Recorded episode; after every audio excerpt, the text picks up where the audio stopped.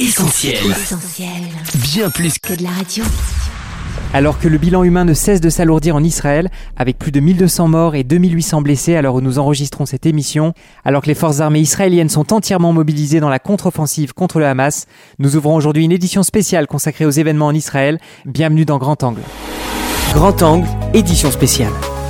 Bonjour à tous, vous êtes sur Essentiel Radio et c'est donc un numéro exceptionnel de Grand Angle que nous vous proposons aujourd'hui, une émission entièrement consacrée à l'actualité en Israël et qui sera aussi pour nous l'occasion de réagir officiellement en tant que média puisque nous accueillons le président fondateur d'Essentiel Radio, le pasteur Michel Chiner. Bienvenue à l'antenne. Bonjour Samuel, merci pour l'invitation et bonjour à tous nos amis auditeurs euh, qui vont euh, partager avec nous ces moments. Alors en préambule, je dois dire que cette interview est assez spéciale pour moi, puisque j'étais en Israël il y a tout juste un mois à l'invitation de nos amis et partenaires du CRIF.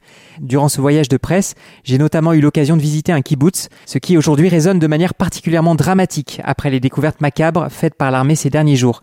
Face à toutes ces atrocités que, comme moi, Michel Chiner, vous avez sans doute vues sur les chaînes d'infos, j'aimerais vous demander pour commencer, quelle a été votre réaction? Tout d'abord, l'horreur face à tous ces témoignages euh, terrifiants que nous avons entendus, qui sont euh, absolument authentiques. on parle d'otages qui ont été dénudés, exposés aux foules des Gazaouis, sur euh, lesquels même on urine, et la foule qui jette des bonbons. C'est une façon de féliciter au, au Moyen-Orient.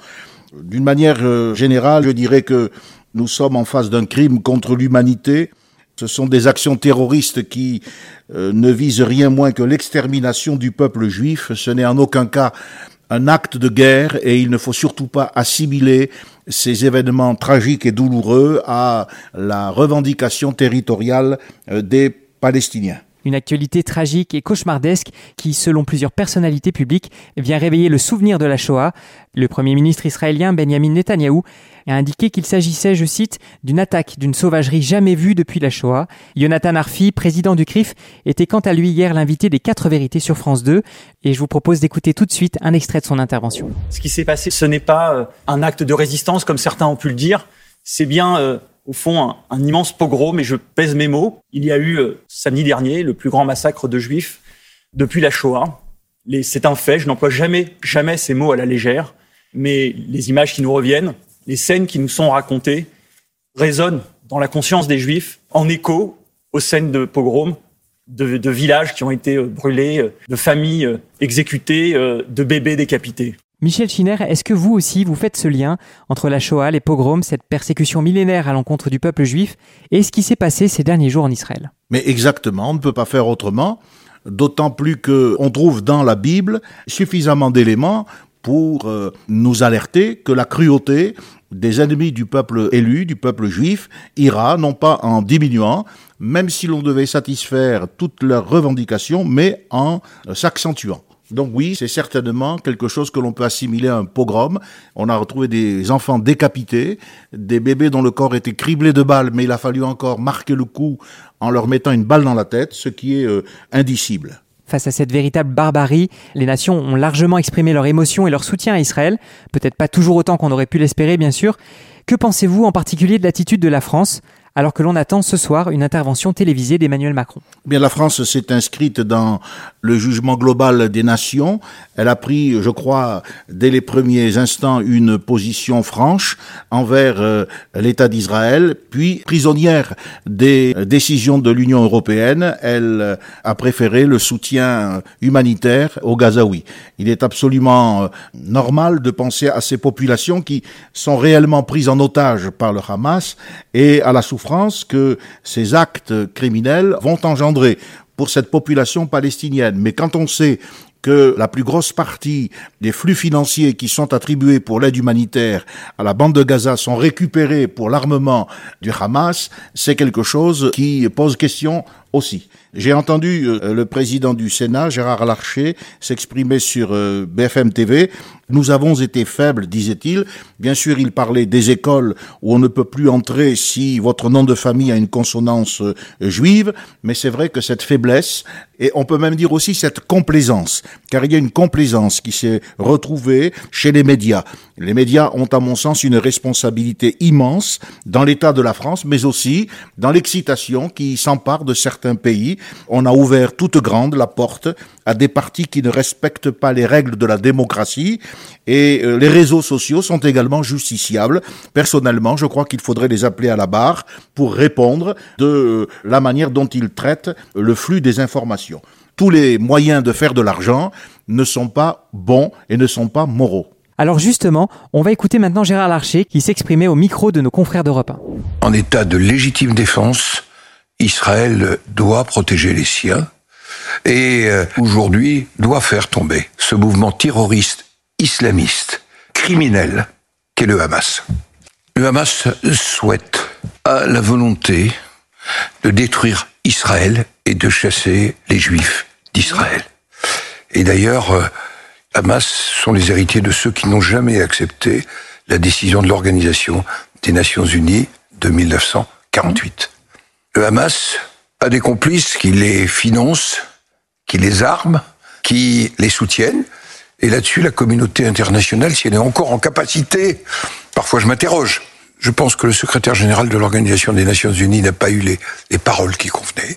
Je le dis gravement parce que je continue à croire à la force du multilatéralisme qu'il ne faut pas jeter après chaque crise, mais j'ai le sentiment que l'Organisation des Nations Unies est à la fois avec peu de voix, sans force et paralysé. Alors on vient d'entendre à l'instant le président du Sénat au sujet des complices du Hamas et aussi de la question de la légitime défense d'Israël.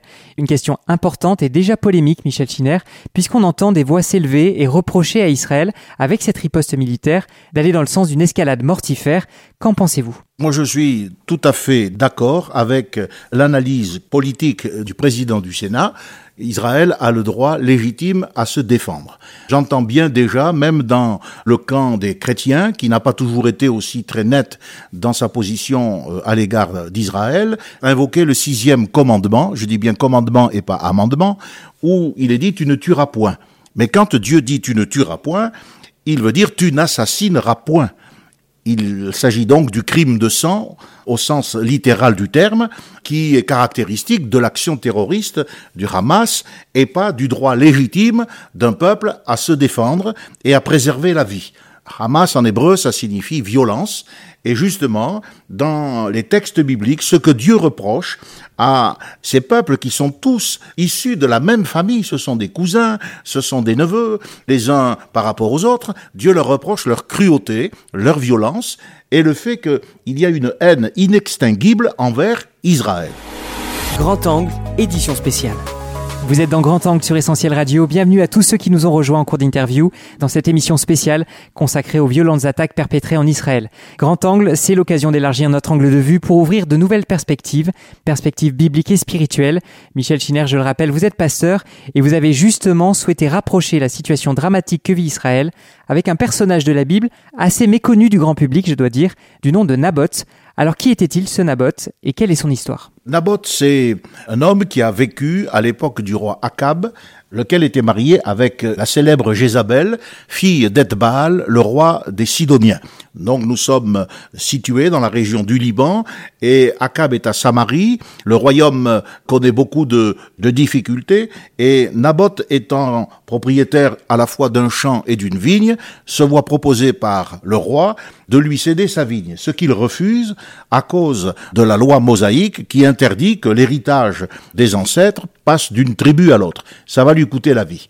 Ce qui est remarquable, c'est que cet homme qui représente le juif mis à mort, car non seulement Naboth mais ses fils seront mis à mort, afin qu'il n'y ait pas de revendication sur le bien qui sera volé, cet homme, son nom signifie prophétie, au pluriel. Et donc il y a dans la souffrance de ce juif que l'on veut spolier, déposséder, qui tient à l'héritage qu'il a reçu euh, de ses pères, il y a une image flagrante, frappante, avec ce que vit Israël depuis la création de cet État en 1948, mais aussi au travers de toutes les guerres qu'il a dû soutenir, en passant par la guerre du Kippour, et actuellement cette guerre, car on n'est pas dans une réponse, je dirais, punitive, mais dans une véritable guerre contre le Hamas et probablement contre les intentions de nombreux pays arabes qui euh, hésitent peut-être pour l'instant, mais qui tôt ou tard prendront part à la curée. Alors si je comprends bien, Michel Chiner, ce que vous nous expliquez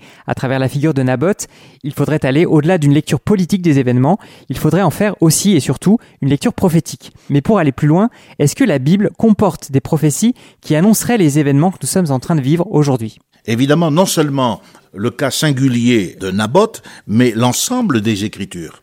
Et à mon avis, ce ne sont pas les analystes politiques, les journalistes qui, quand ils font bien leur travail, sont excellents au demeurant.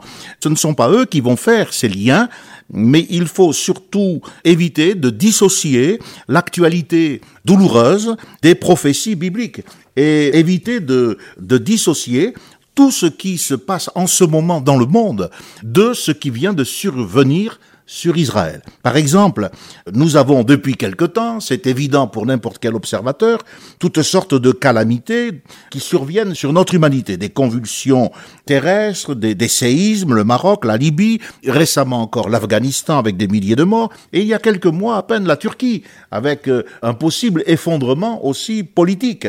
Il y a des révolutions politiques, le Niger, le Mali, le Burkina Faso, les conflits, l'Ukraine, la Russie, le Karabakh, l'Azerbaïdjan, des menaces de la Chine sur Taïwan, et puis maintenant avec Israël, des actes terroristes. Et bien sûr, il ne faut pas oublier les crises sanitaires, l'effondrement économique et les bouleversements écologiques que nous subissons tous. Or, si nous nous laissons submerger par l'actualité immédiate, nous risquons de ne pas faire le lien entre tout ce qu'elle a d'accomplissement prophétique par rapport à tout ce que je viens de citer.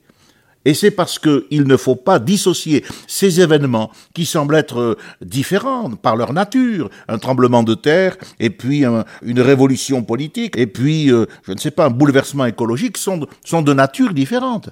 Mais que se passe-t-il? Dieu attire notre attention et Israël est attaqué par des terroristes. Donc il faut réaliser que les guerres d'Israël sont toujours des guerres auxquelles nous devons prêter attention. Nous devons être particulièrement vigilants avec euh, tout ce qui survient sur Israël. Alors précisément, que nous disent-elles ces guerres contre Israël?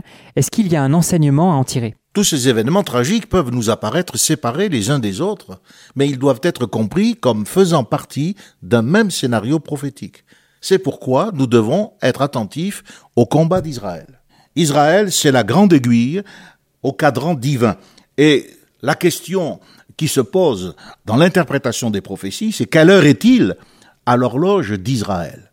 Il faut se rappeler de l'antique prophétie donnée par Balaam, le prophète des nations, un homme ambigu qui sera d'ailleurs mis à mort. Dans son oracle, qui est rapporté dans le livre des Nombres au chapitre 23, il dit ceci au sujet d'Israël, c'est un peuple qui a sa demeure à part et qui ne fait point partie des nations. Donc il affirme très clairement que le statut d'Israël est particulier. C'est celui d'un peuple qui est à part. Dans le concert des nations, Israël fait entendre un son différent. Écoutez ce que dit le psalmiste dans le psaume 147. Il est dit que Dieu révèle sa parole à Jacob, ses lois et ses ordonnances à Israël. Mais il n'a pas agi de même pour toutes les nations, et elles ne connaissent point ces ordonnances. Donc il y a un statut spécial. L'apôtre Paul dira que c'est à Israël qu'ont été confiés les oracles de Dieu. De ce fait, Israël est perçu dans le monde comme euh, porteur des fondamentaux, du respect de la vie humaine, du monothéisme, et c'est pour cela que ce son étant différent, c'est ce qui lui vaut, depuis ses origines, l'opposition des nations. Dans le psaume 88, toujours pour citer ce livre de David, il est question des nations qui forment des projets pleins de ruses, qui délibèrent, et voici ce qu'elles disent, venez, exterminons-les du milieu des nations, qu'on ne se souvienne plus du nom d'Israël. Donc, si on étudie ce psaume 85, et j'encourage nos auditeurs à se munir d'une Bible, ils vérifieront que les versets 6 à 9 définissent clairement les membres de cette alliance. Il y a les Agaréniens. Les Agaréniens, ce sont les descendants d'Agar, l'égyptienne, la mère d'Ismaël. Il est question d'Édom. Édom, c'est Ésaü, le frère de Jacob. Mais déçu de ce que la bénédiction de son père a été donnée à son frère, Ésaü va s'unir par mariage aux descendants d'Ismaël. Il est question dans cette coalition de Moab, de Ammon, qui sont les descendants de Lot, le neveu d'Abraham. Il est question des Philistins de Gaza, les habitants de Tyr, c'est-à-dire le peuple du Liban. Tous les acteurs de cette coalition sont des nations parentes, des cousins, des demi-frères d'Israël, mais elles ne peuvent pas supporter la part que Dieu a faite à ce peuple et la responsabilité qui a été la sienne de faire connaître la parole de Dieu au monde. Ce qui rejoint ce que vous nous expliquiez tout à l'heure à propos de Naboth, auquel on veut soustraire son héritage. Oui, tout à fait. Mais Dieu a veillé. Et Dieu dit euh, par euh, la bouche du prophète Élie, le célèbre euh, Tishbit, il dit J'ai vu le sang qui a été versé dans le champ de Naboth, je te rendrai l'appareil. Et lorsque eu le réformateur viendra, c'est lui qui donnera la mort au fils d'Akab et à Jézabel, sa mère, et ça se passera dans le champ de Naboth. Je crois qu'aujourd'hui, plus que jamais, quand Dieu regarde la terre, en ce moment même, d'une manière précise, la Palestine, Israël, mais le monde entier, eh bien, il voit le sang. Il voit le sang dans le champ de Naboth et il voit la destruction vers laquelle l'humanité s'avance. On va, si vous le voulez bien, marquer une courte pause avant de continuer cette interview avec vous, Michel Schinner. Vous l'avez dit, Dieu veille, il voit et il entend. Voici Shema, A Prayer for Israel, chanté par Misha Goetz et Shea Wilbur sur Essentiel Radio.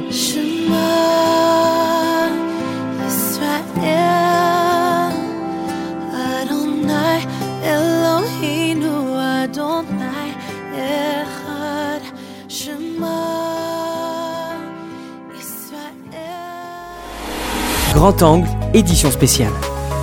Micha Goetz et chez Wilbur à l'instant sur Essentiel Radio avec une très belle prière pour Israël. Vous êtes dans Grand Angle avec Samuel et notre invité est toujours avec nous. Michel Schiner, il y a un instant, vous tiriez des conclusions tout à fait éclairantes à partir du récit de Naboth et de plusieurs versets des psaumes. Est-ce que le message prophétique de la Bible dont vous nous avez parlé s'étend au-delà de ces seuls textes? Bien sûr. Vous avez un livre qui est très très précis, c'est le livre du prophète Amos. Et on a l'impression qu'Amos a écrit son livre alors qu'il euh, a vécu au 8e siècle avant Jésus-Christ à partir des actualités que nous sommes en train de vivre. Le prophète Amos parle, ainsi que Jérémie, ainsi que Osée, un autre prophète de cette époque, du sang versé. Et il parle avec précision de cette furie, cette rage de détruire, en disant ils ont fendu le ventre des femmes enceintes afin d'agrandir leur territoire. Donc, on était déjà dans une revendication territoriale, la volonté d'un élargissement des frontières, c'est le fameux Lebensraum des nazis, et pour satisfaire cette avidité, eh bien, on ne recule pas devant une guerre d'extermination. Il faut bien comprendre que ce qui s'est passé dans les kibbutz d'Oxford et de Be'eri, ce ne sont pas des crimes crapuleux, ce ne sont pas des crimes passionnels sous le coup d'une colère, ni même des crimes de guerre il faut dire il y a une volonté systématique de détruire, une volonté politique de détruire la race juive, de se faire une place en détruisant quelqu'un d'autre. Je crois que l'intervention euh, du président du Sénat, Gérard Larcher, allait exactement dans ce sens. Donc vous avez dans la Bible des guerres d'extension, des guerres de conquête, des guerres de défense, mais vous avez des guerres d'extermination. Et la Bible est claire. Elle dit que le destructeur, c'est Apollyon, c'est dans l'Apocalypse de Saint Jean. Apollyon, c'est le destructeur. C'est ce que le monde a connu à Auschwitz, à Birkenau. C'est ce qu'il a connu euh, en Russie. C'est ce qu'il a connu avec Pol Pot. C'est ce qu'il a connu euh, au Vietnam. C'est ce que nous voyons aujourd'hui. En fait, on a l'impression que le péché s'ajoute au péché d'une génération à l'autre, il y a une augmentation du poids de la responsabilité et de la culpabilité qui pèse sur l'humanité tout entière. Alors avec tous ces événements qui semblent se précipiter et s'accumuler, comme vous nous le dites, Michel Schinner, est-ce qu'on n'est pas aujourd'hui dans une sorte de tournant civilisationnel? Oui, vous savez, le fameux Amos, la Bible nous donne une précision, c'est qu'il a prophétisé deux ans avant le tremblement de terre. Eh bien, nous sommes en face d'un tremblement de terre d'ordre civilisationnel. On a des technologies qui nous effraient, qui nous font peur, des enjeux politiciens qui font que même dans notre pays de France, certains n'osent pas se démarquer et dénoncer ces crimes. Les tensions liées au terrorisme, la montée de l'antisémitisme un peu partout dans le monde et la christianophobie. Il ne faut pas l'oublier. Donc, euh, je pense que c'est plus qu'un tournant, c'est un choc, c'est un tremblement de terre. Vous savez, dans Amos, Le prophète emploie une image remarquable. C'était un homme des champs, Amos. Il n'était pas du tout déconnecté de la situation qu'il vivait. Il s'occupait des troupeaux. Mais si vous lisez ce livre, et je vous conseille de le lire, vous verrez qu'il est non seulement prophète, mais il est aussi philosophe. Et en plus, c'est un analyste politique et social de son époque. Il voit clair. Il voit que la nation d'Israël, emportée par l'idolâtrie, a changé la justice en poison. Il dira en absinthe, en quelque chose d'amer, alors il affirme que Dieu, à son tour, va changer la prospérité en dénuement. Le triomphe va devenir une défaite. Et il emploie une image. Il dit ceci à propos de Dieu. Il dit que Dieu, c'est lui qui a créé les Pléiades et l'Orion. Il change les ténèbres en aurore. Au chapitre 5 et au verset 8 du prophète Amos. Or, ce qui est remarquable, c'est que les Pléiades et l'Orion sont les constellations qui servent à marquer le changement des saisons.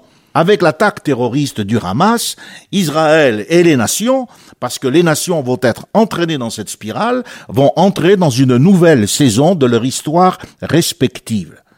Donc non seulement Dieu veille sur les changements de la nature, mais il veille aussi sur les changements de nature politique. Et c'est pour cela que, comme je le disais précédemment, il y a un lien entre tout ce qui se passe actuellement dans le monde et précisément ce qui est mis en avant avec cette attaque terroriste qui a fait tant de dégâts et qui montre que nous sommes en train d'entrer dans une nouvelle, une nouvelle saison. Il va y avoir un après octobre 2023 un choc, un changement, une nouvelle saison pour les nations y compris pour la France, selon vous? Mais bien sûr, y compris pour la France, bien entendu. On est scandalisé de voir qu'à Marseille, une euh, manifestation qui a été interdite n'a pas empêché des centaines de personnes de se présenter et de crier Israël assassin et Macron complice. Euh, mais c'est du grand n'importe quoi. Israël assassin alors qu'il subit sur son propre sol, sur sa terre, un jour de repos, un jour de vacances, il subit une agression semblable. Lorsque vous regardez ce qui s'est passé un peu dans le monde, bien sûr, il y a eu des you dans tous les pays arabes. L'Iran s'est félicité de cette euh, opération militaire euh, qui est une opération criminelle. Et à Sydney, par exemple, il y a eu une manifestation où on a entendu crier gazer les juifs. Et pour revenir à la France, Gérald Darmanin et Gabriel Attal ont fait savoir qu'il y avait eu plus de 50 actes antisémites en 48 heures ainsi que 1000 signalements antisémites faits par les services de police. Pour une fois, je trouve que l'intervention de ces hommes politiques est celle d'hommes responsables. Il a été question de euh, dissoudre des associations à caractère antisémite, comme euh, Palestine vaincra, et de la saisie du procureur pour des actes antisémites à l'école. Enfin, des hommes qui vont peut-être euh, donner tort à Gérard Larcher, qui a eu raison de dire que nous avons été faibles. Il faut cesser d'être faible et il faut devenir ferme. On approche de la fin de cette interview, Michel Chiner, mais pour conclure, je crois que vous aimeriez adresser spécifiquement un message au peuple juif, fortement traumatisé et, comme nous choqué par l'actualité de ces derniers jours, une nation qui est également, on l'a rappelé tout à l'heure, comme prise en étau depuis des décennies dans cette poudrière du Proche-Orient. Oui, je voudrais terminer en disant quelques mots à nos amis juifs.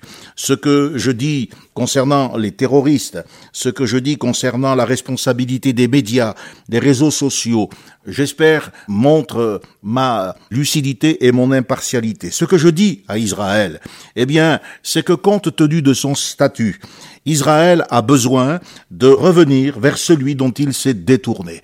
Il n'y aura pas de shalom tant que le prince de la paix, le prince du shalom, ne sera pas reconnu. Or, qui est ce prince du shalom? Ce n'est pas une politique, ce n'est pas un changement de gouvernement, ce n'est pas une alliance avec euh, les pays de l'Union européenne ou les États-Unis. L'Écriture dit au contraire qu'à un moment donné, toutes ces nations tourneront le dos à Israël. Israël deviendra comme une pierre pesante. Non. Ce shalom, c'est celui qui a fait le Béchelem, c'est-à-dire celui qui a payé, qui a payé le prix. Et celui qui a payé le prix, c'est Yeshua, c'est votre Messie. Tournez-vous, non pas vers l'opinion publique, vers euh, les suffrages des uns et des autres, mais vers Yod et Vav et votre Sauveur, votre Dieu, celui qui veut vous bénir. Ce que je vois, c'est que Dieu juge le péché. Et il juge le péché, peu importe la nation. Si Dieu reproche à Moab sa cruauté, s'il reproche cette haine inextinguible à Amon, eh bien il reproche aussi à Israël de s'être détourné de sa parole. Alors, je sais très bien que euh, ces choses peuvent choquer. Beaucoup de croyants pensent que Dieu est une divinité nationale, égoïste, partiale, intéressée uniquement par la prospérité de son peuple, indifférent aux autres nations. Mais c'est absolument faux. Le livre du prophète Amos et l'ensemble de la Bible montrent que Dieu veille sur l'ensemble des nations. Dieu condamne chez les uns comme chez les autres la rage de détruire, l'acharnement à supprimer toute vie, ce que l'on a appelé la guerre totale. Même les autorités, que nous remettons en question au travers de cette émission. Les autorités, nous dit l'apôtre Paul, sont établies par Dieu. Elles ne peuvent pas se livrer à toutes sortes d'abus en invoquant la raison d'État. Alors je sais bien, on veut essayer de rendre la parole de Dieu plus supportable, alors que le péché reste encore et toujours insupportable. Et on le voit, le véritable visage du Hamas nous montre à quel point le cœur de l'homme eh bien, n'a pas changé. Nous avons un vernis de civilisation, d'éducation, mais nous voyons que le cœur de l'homme est marqué par le péché. Alors, nous sommes dans un monde où les notions de colère, de jugement divin sont difficilement acceptables. Nos mentalités modernes se refusent à admettre un tel Dieu. On admet des généralités sur la divinité mais pas un Dieu personnel qui s'adresse à nous d'une façon précise, en fonction d'un contexte particulier. Dieu qui s'adresse à des gens bien réels, au sujet de problèmes concrets. Ça, on le supporte pas. Et pourtant, c'est ce que Dieu est. Et il ne changera jamais. Alors Amos fait le procès des autorités politiques, judiciaires, religieuses de son temps, qui toutes, d'une manière ou d'une autre, se sont laissées acheter et se sont laissées corrompre. Et Amos annonce le jugement de Dieu. Mais ce jugement de Dieu n'est pas un acte final, car nous savons qu'Israël est appelé à passer par des moments difficiles, à connaître la tribulation, mais la promesse, c'est que Dieu se souvient de lui. Dieu veut réhabiliter son peuple, Dieu veut sauver son peuple. Il faut simplement que ce peuple retourne vers lui.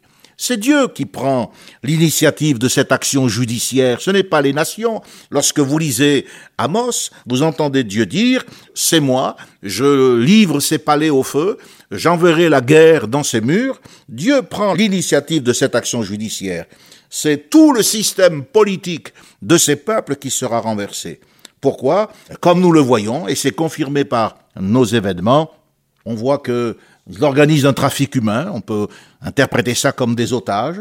Ils se servent d'intermédiaires pour revendre des populations déplacées et ils se livrent à une cruauté innommable. Donc, euh, la sévérité apparente du prophète Amos ne doit pas nous décourager. En fait, ces châtiments sont des mesures disciplinaires en direction d'un peuple que Dieu aime, qu'il veut sauver. Et si Amos justifie cette sévérité en dénonçant, démasquant euh, la situation de ces nations, nous devons en tenir compte et nous devons savoir nous détourner du mal pour revenir à celui que la Bible appelle le prince de la paix, le Nagid Shalom, celui qui a payé le prix, qui a donné sa vie pour nous sur la croix et par lequel nous pouvons être réconciliés avec Dieu afin d'être bénis. Je vous encourage à tourner vos regards vers Jésus parce que c'est lui qui un jour apportera la paix à cette terre, qui apportera la paix à son peuple et en tout cas qui peut l'apporter à chacun de vous, à votre cœur, dès la fin de cette émission si vous le désirez. Que Dieu vous bénisse. Eh bien, on vous remercie, Michel Schinner, pour cette analyse spirituelle de la situation. Et je vais maintenant me joindre à vous, au nom de toute l'équipe d'Essentiel Radio, pour assurer nos amis d'Israël de nos prières, présenter nos condoléances à toutes les familles endeuillées et notre soutien à tous ceux qui sont dans l'attente du sort des otages. Je n'oublie pas non plus les responsables politiques et militaires qui doivent faire face à cette crise. À chacun, nous adressons un sincère razak. Et c'est la fin de cette émission. On remercie à nouveau notre invité Michel Schinner, toujours le bienvenu sur cette antenne. Merci à vous. Dans quelques minutes, vous allez pouvoir retrouver cette interview en podcast sur notre site essentielradio.com, notre appli et bien sûr toutes les plateformes de streaming, Deezer, Spotify, iTunes ou encore Google Podcast. N'hésitez pas à partager cette émission et à réagir sur les réseaux sociaux d'Essentiel, Twitter, Facebook, Instagram, TikTok. On attend également vos réactions sur notre ligne WhatsApp 07 87 250 777. Quant à moi, je vous dis à très bientôt pour une nouvelle édition de Grand Angle sur Essentiel, bien plus que de la radio. Shalom, Grand Angle sur Essentiel Radio. On retrouve, tous nos programmes sur essentielradio.com.